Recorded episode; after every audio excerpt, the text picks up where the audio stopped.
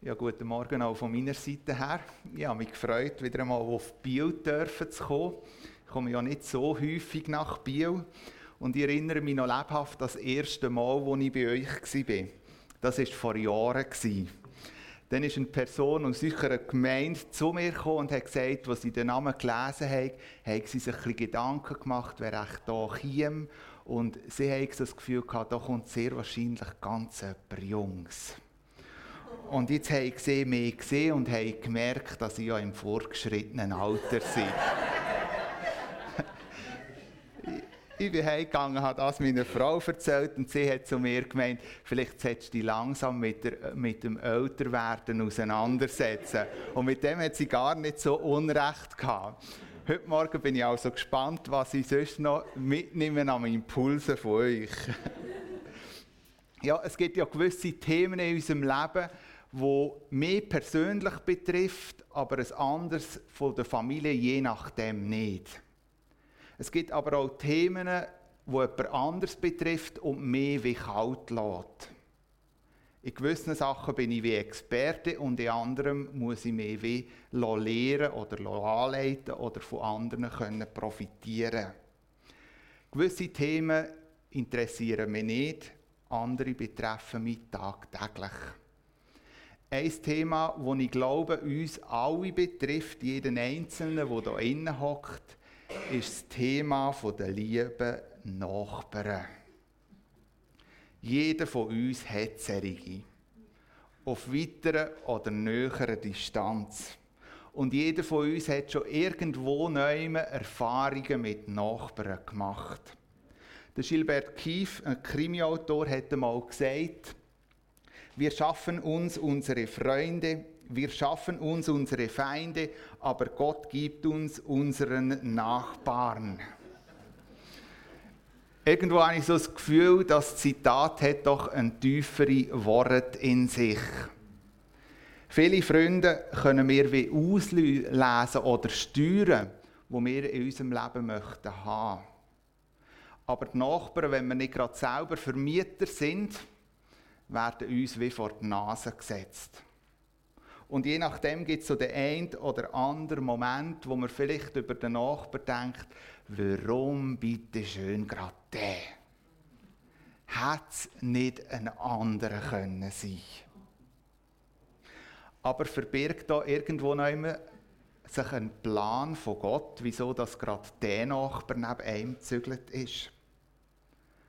Zugegeben, es gibt Nachbarn, wo man nicht gerade sehr viel begegnen. Je nachdem wohnt man im gleichen Block, sogar je nachdem Tür an Tür, aber den Nachbar sieht man eigentlich vielleicht höchstens ein, zwei Mal. Vielleicht eines in der Wäschküche und das andere Mal beim Quartierfest. Aber sonst durchs Jahr sieht man einander nicht. Nochmal ein Zitat, das ganz gut dazu passt, von der Rosemarie Tscher, eine Philosophin. Sie hätte mal gesagt, mit den Nachbarn verhält es sich oft ähnlich wie mit gemü gewissen Gemüsesorten.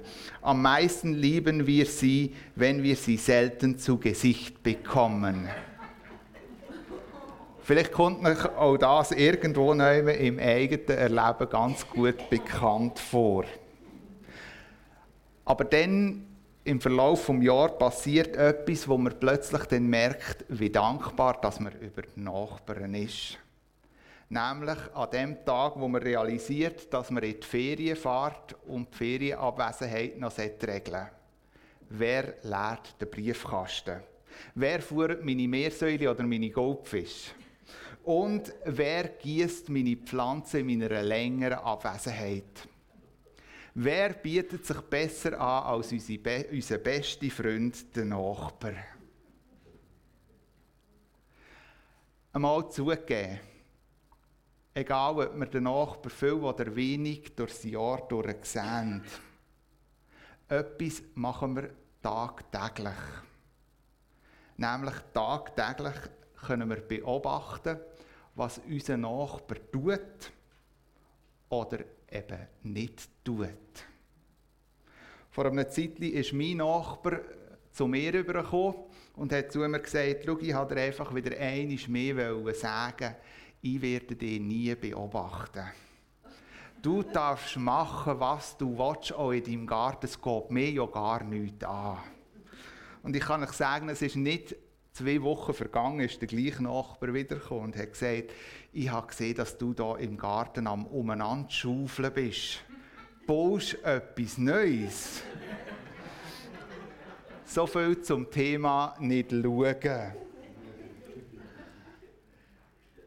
Aber sind wir auch da einmal ehrlich mit uns selber? Wie oft bleibt es eben nicht nur beim Schauen, sondern je nachdem auch beim Bewerten, zum Beurteilen. Ja, wie oft kommen wir sogar zum Verurteilen. Und wenn ich das so sage, dann bin ich mir bewusst, dass ich meine eigenen Erfahrungen gemacht habe, die eben auch in diese Richtung gegangen sind. Aber ich glaube, das passiert nicht nur bei unseren Nachbarn. Dass wir irgendwo nehmen vom Schauen zum Beurteilen oder sogar zum Verurteilen kommen. Bei Menschen in unserem Umfeld, die uns je nachdem auch nachstehen. Und manchmal sind wir so fest damit beschäftigt, zu beobachten, zu bewerten und zu beurteilen, dass wir gar nicht merken, dass wir in ähnlichen Situationen eigentlich genau reagieren, genau gleich reagieren, wie der, wo wir jetzt gerade beurteilt haben. Ich möchte mit euch in einen Bibeltext aus dem Alten Testament eintauchen. Doch bevor ich den euch vorlese, steht im 2. Samuel, möchte ich kurz ein bisschen geschichtlichen Kontext geben. Im 2. Samuel begegnet uns der David. Der David, der von einem Hirtenbub zum König geworden ist und über Israel regiert hat. Genau der König, wo man eigentlich meinen könnte, es fehlt ihm nichts, er hat alles, der verliebt sich eines Tages in eine Frau. Die Frau hat Bathseba geheissen. Dumm war nur, dass die Frau bereits schon verheiratet war mit dem Uriah. Aber das hat irgendwo der David nicht abgehalten, die Nähe zu der Bathseba zu suchen. Und aus dieser Nähe ist Bathseba schwanger geworden. Zu dieser Zeit ein absolutes No-Go. Das geht nicht. Ein König, der sich eine fremde Frau nimmt, die bereits schon verheiratet ist. Wo das auskommt, versucht David irgendwie mit gewissen Tricks zu verheimlichen. Aber es gelingt ihm nicht und darum muss er zu härteren Bandagen greifen. Er schickt den Ehemann von der Bathseba, den Uriah, in Krieg. Und das nicht irgendwo in der hinteren Reihe, sondern der Uriah soll zuvorderst führen. Mit dem Gedanken, dass der Uriah im Krieg fällt. Und genau das geht auf, der Uriah stirbt im Krieg. Und wenn man jetzt den Hintergrund nicht wüsste, dann kann man an dem Punkt denken, der David ist absolut ein sozialer Mann. Weil was macht er, wo in der Bathseba ihr Mann stirbt und sie eigentlich Witwe ist? Er nimmt die Frau in den Palast. Von außen betrachtet eine absolute soziale Geste. Und mit dem hat David wieder Eindruck, es ist wie alles geregelt. Niemand hat etwas herausgefunden. Niemand hat etwas gemerkt, was da vorgängig gelaufen ist. Irgendwo scheint es so für den David ein Happy End zu haben. Auch wenn die Menschen nichts sehen, was hinter dran gelaufen ist, jemandem bleibt es nicht verborgen. Gott selber hat das beobachtet und schickt den Propheten Nathan zum David. Und der Nathan, der erzählt ihm folgende Geschichte, die ich euch möchte vorlesen möchte, aus 2. Samuel 12, die Verse 1 bis 13. Ein reicher und ein armer Mann lebten in derselben Stadt. Der Reiche hatte sehr viele Schafe und Rinder. Der Arme aber besaß nichts außer einem kleinen Lamm, das er erworben hatte. Er versorgte es liebevoll und zog es zusammen mit seinen Kindern groß. Es durfte sogar aus seinem Teller essen und aus seinem Becher trinken.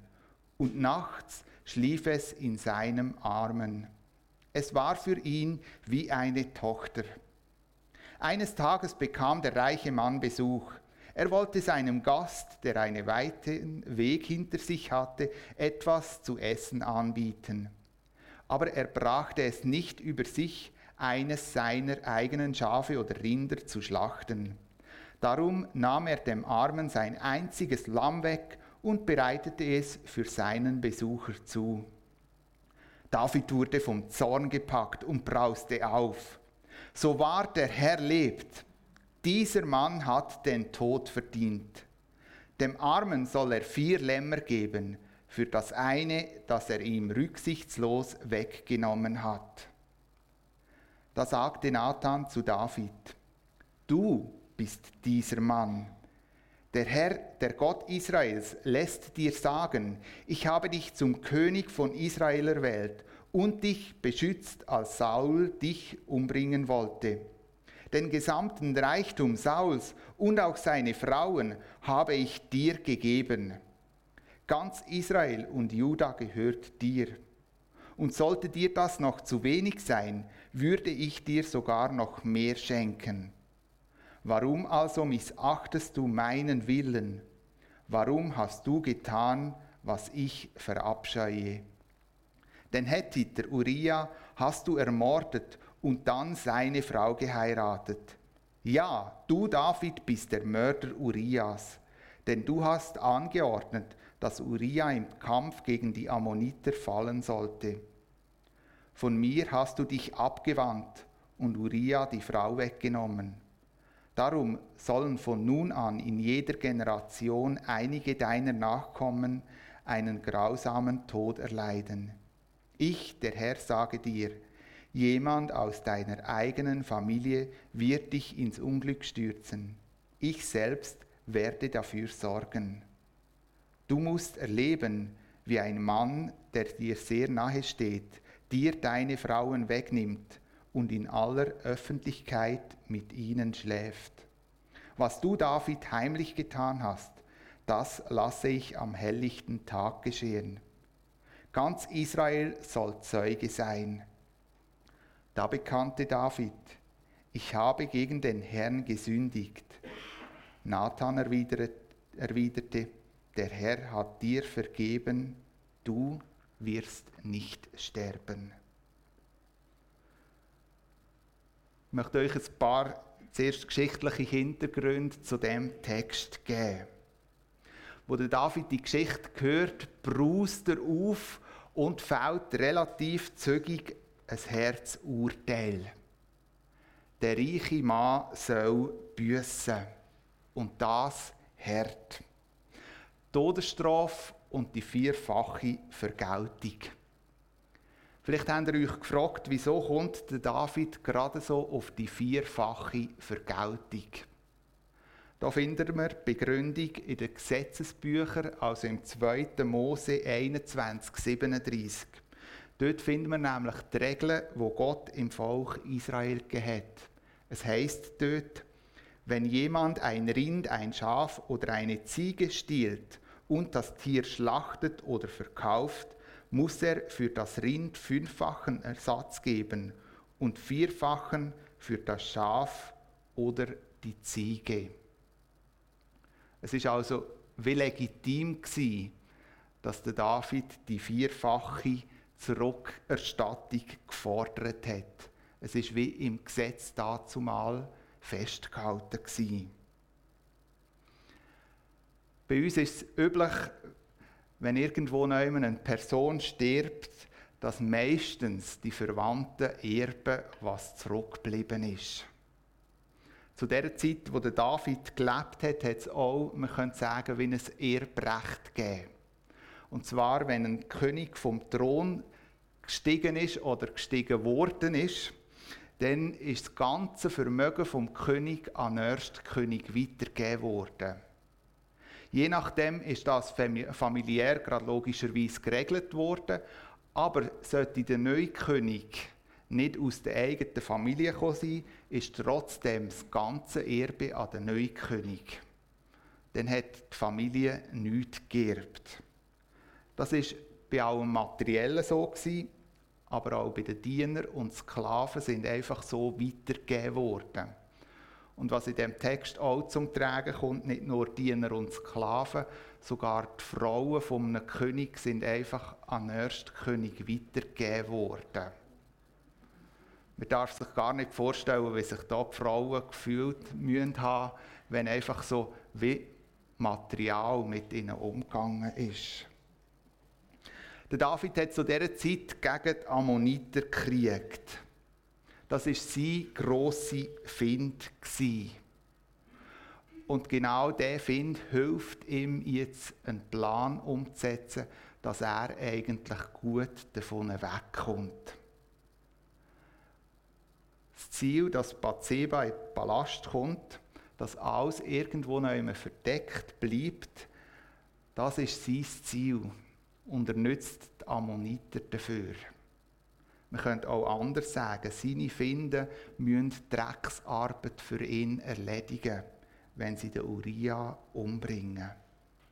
Nur, dass er nicht schlecht dasteht. Wir bewegen verschiedene Aspekte in dieser Geschichte, die ich mit euch gerne möchte teilen.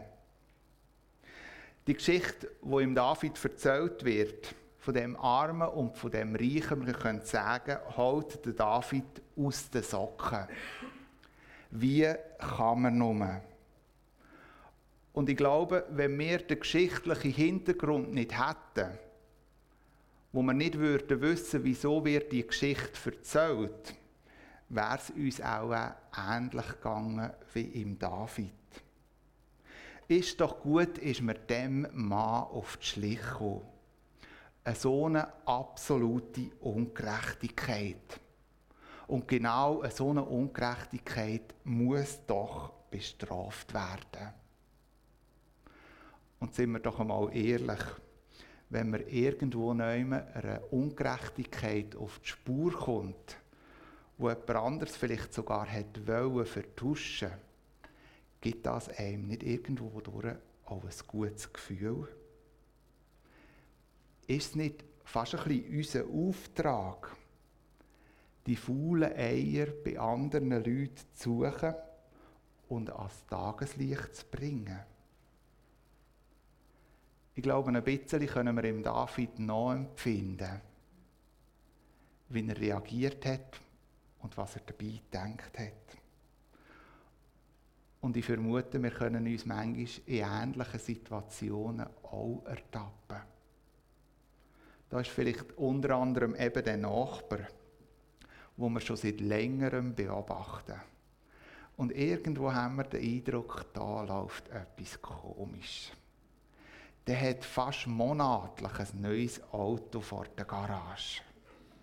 Wie geht das überhaupt? So viel Geld kann doch der gar nicht haben. Der schafft garantiert noch schwarz und wenn möglich versteuert er es gar nicht. Ist doch gut, bin ich sein Nachbar, der ihm auf die Finger schauen kann. Verhaltenszüge müssen doch ans Tageslicht gebracht werden. Aber es ist nicht nur bei den Nachbarn. Da habe ich eine gute Freundin. Die bestellt sich regelmäßig Kleider aus dem Katalog zu sich heim. Und was macht sie damit? Sie legt es einisch an, ohne das Preisetikett wegzuschreissen, tut es nachher wieder schön zusammenlegen und schickt es zurück. Sie hat immer die neuesten Kleider und zahlt nicht einmal etwas dafür. Wie kann man nur? Da sitze ich vielleicht Sonntag für Sonntag im Gottesdienst. In der gleichen Reihe mit jemand anderem. Dem sein Freund hat ihm einem anderen Freund erzählt und der Freund meinem Neffen.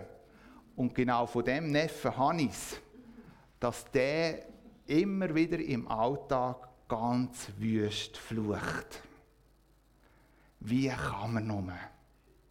Da singt man am Sonntag Halleluja-Lieder und unter der Woche, ich darf mir's gar nicht vorstellen.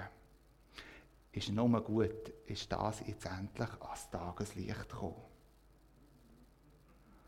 Um den Splitter, um den Fehler im Leben der anderen zu suchen, werden wir manchmal zu Meisterdetektiven und Scharfrichter. Ja, wenn unsere Mitmenschen nur nicht so viele Fehler hätten, dann wäre unser Einsatz ja nicht wichtig. Aber so liegt es wie auf der Hand. Der Eugen Roth hat mal Folgendes gesagt. Ein Mensch betrachtete einst näher die Geschichte von dem Pharisäer, der Gott gedankt voll Heuchelei dafür, dass er kein Zöllner sei. Gottlob rief er eitelm Sinn, dass ich kein Pharisäer bin. Ich glaube, zu dem Zitat braucht es nicht mehr Erklärung, es wirkt von alleine. Doch die Geschichte von David entwickelt sich anders als erwartet. Nachdem der Nathan ihm die Situation von diesen zwei Männern geschildert hat, sagte Nathan zu David, du bist dieser Mann. Und vom einen auf den anderen Moment verändert sich die Situation von David schlagartig. Er wird vom Richter zum Anklagten. Die Schuld, die er auf sich geladen hat, wird unverblümt ihn vor Augen geführt. Es steht das im Raum, wo er am liebsten unter dem Teppich hat gewusst. Wo er am liebsten verduscht, verdrängt, ja vergessen hätte. Doch das, was hier passiert, führt ihm vor Augen, dass die Schuld unausweichlich ist in dem Moment. Er kann nicht mehr wegschauen, sondern wird mit dieser Schuld konfrontiert. Ich stelle mir die Situation von David vor. Und ich kann mir gut vorstellen, dass das für ihn furchtbar peinlich muss sein. Da ist ein König, wo im Volk so beliebt war, wo anerkannt war. Und genau der steht da und muss bekennen, ich habe einen Fehler gemacht. Ich habe gesündigt. Zwei Sachen bewegen mich gerade speziell in dieser Szenerie. Es hat verschiedene Möglichkeiten gegeben, den David mit seiner Schuld zu konfrontieren. Er hat so konfrontiert werden, dass seine Familie, ja das ganze Volk von dieser Schuld etwas mitbekommen haben. Aber Gott wählt einen anderen Weg. Er schickt den Prophet Nathan, einen Freund von David, zu ihm, wo ihm die Schuld vor Augen führt. Gott hat absolutes Recht gehabt, in aller Härte beim David zu reagieren. Aber er macht es im Vier-Augen-Prinzip, im Rahmen von einem guten Freund. Das führt uns etwas Wichtiges vor Augen. Gott geht es nicht darum, wenn er Schuld aufdeckt, dass etwas zerstört oder vernichtet wird, sondern es geht Gott darum, auch gerade jetzt in der Situation von David, im Mensch die Möglichkeit zu geben, umzukehren und einsichtig zu werden. Gott wünscht sich mit dem eigentlich eine Wiederherstellung der Beziehung wo durch die Schuld gestört worden ist. Jahre später hat Jesus genau auch so gelebt. In allen Begegnungen, die er mit Menschen hatte, hat er den Menschen die Schuld vor Augen geführt. Er hat sie damit konfrontiert. Aber dabei ist es ihm nicht darum gegangen, die Menschen zu zerstören oder zu vernichten sondern ihnen die Möglichkeit zur Umkehr zu geben. einsichtig zu werden. Ja, dass die Beziehung zu Gott wiederhergestellt wird. Und das war sein Anliegen, wo ihn schlussendlich auch ans Kreuz geführt hat. Für uns Menschen. Etwas Zweites, wo mir in dieser Situation aufgefallen ist, wo der David mit der Schuld konfrontiert wird, reagiert er so, wie man es vielleicht im ersten Moment nicht erwartet. Er bekennt nämlich, ich habe gegen den Herrn gesündigt. Der David versucht in dieser Situation nicht irgendwelche Ausreden aufzutischen oder das Ganze irgendwo neu zu verharmlosen. Nach dem Motto, der Uriah wäre ja gleich irgendeinisch gestorben. Jetzt ist es halt ein bisschen früher gewesen. Der David versucht auch nicht die Schuld abzuschieben. Nach dem Motto, wenn sich Bathseba nicht so schön gemacht hat. Wenn sie nicht aufs Dach wäre spazieren, dann wäre da alles gar nichts passiert. Nein, der David steht hin und gesteht ein. Ich habe gesündigt. Er ist parat, für seine Schuld Verantwortung zu übernehmen. Und genau diese Schuld, die hat Konsequenzen für ihn und seine Familie. Jahre später muss er miterleben, wie das, was Nathan angekündigt hat, eben auch eingetroffen ist. Es geht in Erfüllung bei seinem eigenen Sohn. Doch Gott schließt nicht mit dem Urteil ab, sondern eher mit einer Verheißung und einem Zuspruch für David. Denn Nathan darf ihm sagen, der Herr hat dir vergeben, du wirst nicht sterben. Der David empfiehlt in dem Moment Vergebung und Gnade. Und genau das ist das letzte Wort von Gott in diese Situation hinein. Vergebung und Gnade. Wie, befrei, wie befreiend muss das für David sein? Ja, es hat wieder wie neues Leben möglich gemacht. Wo in unserem Leben sind wir versucht, den Splitter, Fehler, die Schuld bei den anderen wie anzuprangern. Und verduschen am liebsten unsere eigene Schuld. Ich glaube, Jesus möchte uns heute am Morgen unsere eigene Schuld wie vor Augen führen. Aber nicht, um uns bloßzustellen. Nicht, um uns fertig zu machen oder zu vernichten. Sondern, dass die Beziehung zu ihm wieder hergestellt werden kann. Ich wünsche uns allen den Mut, dass wenn Jesus uns heute am Morgen etwas in unserem Leben offenbart, dass wir uns nicht irgendwo in Ausreden verstricken, auch nicht Schuldzuweisungen machen, sondern ich wünsche uns den Mut, dass wir hinstehen und Verantwortung für das übernehmen. Und vielleicht hilft je nachdem eine Vertrauensperson, so wie beim David der Nathan war. Um das anzugehen, was Jesus uns aufgezeigt hat. Ich möchte euch ermutigen, auch gerade in dieser Zeit vom Gottesdienst, mal ehrlich ins eigene Leben hineinzuschauen. Und auf die Impulse, die Jesus möchte setzen, auch parat sein zu hören. Ich habe vorhin erwähnt, dass ich das Leben von David, so wie es in der Bibel geschildert wird, bewundere. Weil es wird ehrlich geschildert. Es wird unser Leben geschildert, das deinem und meinem kann gleichen kann.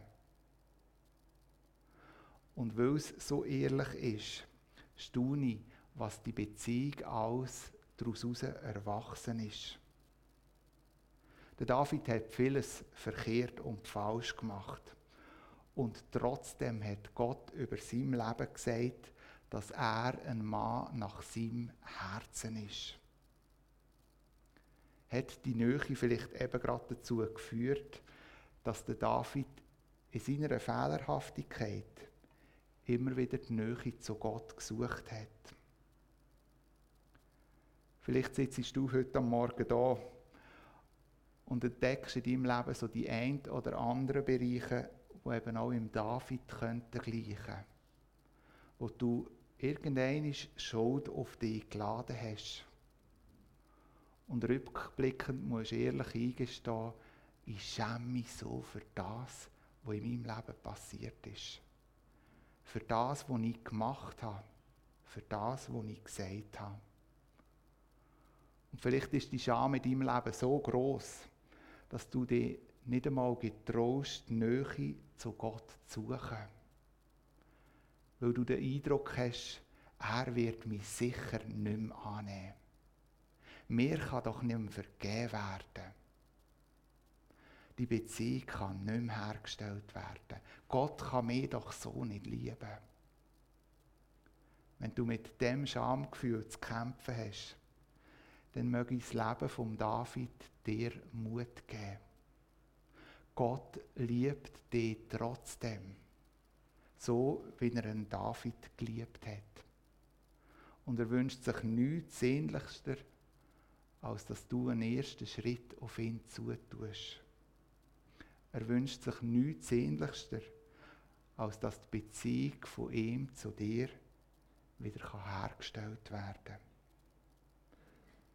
Möge die Botschaft auch in deinem Leben Befreiung und Stärkung bewirken. Mögst auch du zum Leben finden in Freiheit. Amen. Ich möchte mit uns beten.